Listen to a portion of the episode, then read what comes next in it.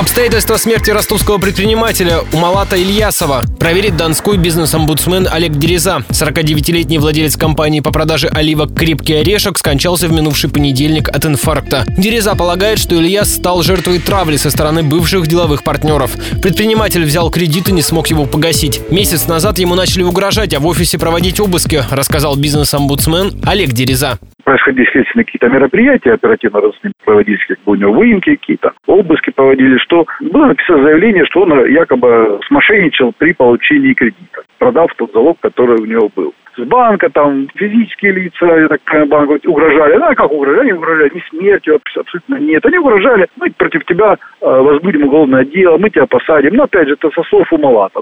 Компанию Ильясова в прошлом месяце признали банкротом. В последние годы «Крепкий орешек» работал себе в убыток.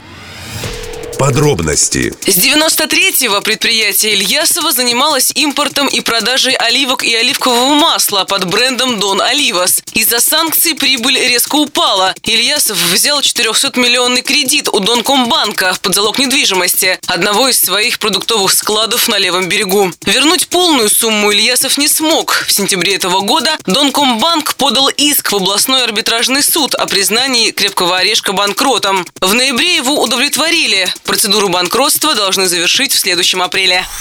После собственной проверки бизнес-омбудсмен Олег Дереза намерен обратиться в Донскую прокуратуру.